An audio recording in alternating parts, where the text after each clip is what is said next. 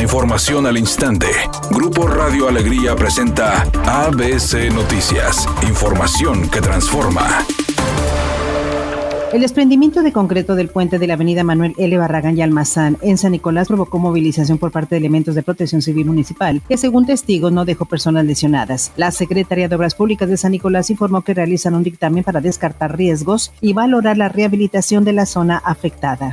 Esta tarde, usuarios de la línea 1 del metro reportaron fallas en un vagón de la estación Talleres y mediante algunas fotos difundidas en redes sociales, se demostró que la gente no pudo concluir el viaje a bordo de dicho vagón. Además, usuarios de otras estaciones de la línea 1 también reportaron retrasos en el servicio. El candidato panista a la gubernatura, Fernando Larrazábal, aseguró que un supuesto tuit donde convoca a rueda de prensa para expresar su apoyo a Adrián de la Garza se trata de información falsa, aclarando que continúa en la contienda sin ningún tipo de alianzas o apoyo hacia sus contrincantes.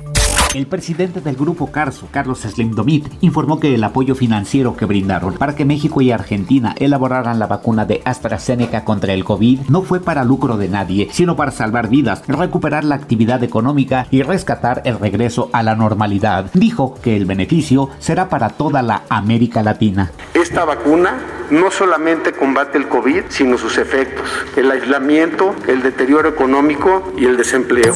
Editorial ABC con Eduardo Garza. La Secretaría de Relaciones Exteriores sigue sin citas para tramitar los pasaportes. Están trabajando solo al 40% de su capacidad y eso ha ayudado a que proliferen páginas falsas de Internet que prometen el trámite de pasaportes en línea a cambio de un depósito de 3 mil pesos y que el documento les llega al domicilio. Eso es mentira, es falso, es fraude y ya hay varias denuncias pero sin resultados. No se deje engañar, solo la Secretaría de Relaciones Exteriores emite pasaportes. Son muy lentos, pero son los únicos. Si bien Tigres Femenil tiene la ventaja en el marcador global en la gran final del Clausura 2021, su entrenador Roberto Medina no se confía.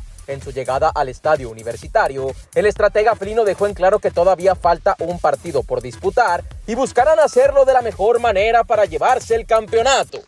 Joseph Gordon-Levitt protagonizará a Travis Kalanick, el fundador de Uber, en la primera temporada de la serie Super Pumped. Brian Koppelman y David Levine serán los encargados de este nuevo proyecto bajo la tutela de Showtime, que contará la historia detrás de las grandes empresas. Comenzarán con Uber y el meteórico ascenso de su propietario a Silicon Valley, la historia de éxitos y fracasos de la compañía y la eventual destitución de su fundador en medio de alegatos de hostigamiento sexual y ambiente tóxico dentro de la compañía.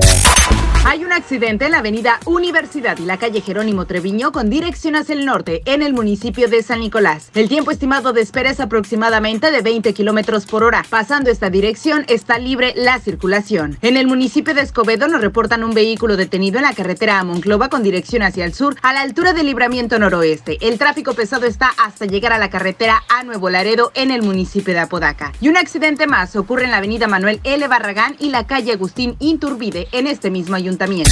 Es una tarde con cielo parcialmente nublado. Se espera una temperatura mínima de 28 grados. Para mañana miércoles se pronostica un día con cielo parcialmente nublado. Una temperatura máxima de 36 grados, una mínima de 22. La temperatura actual en el centro de Monterrey, 30 grados. ABC Noticias. Información que transforma.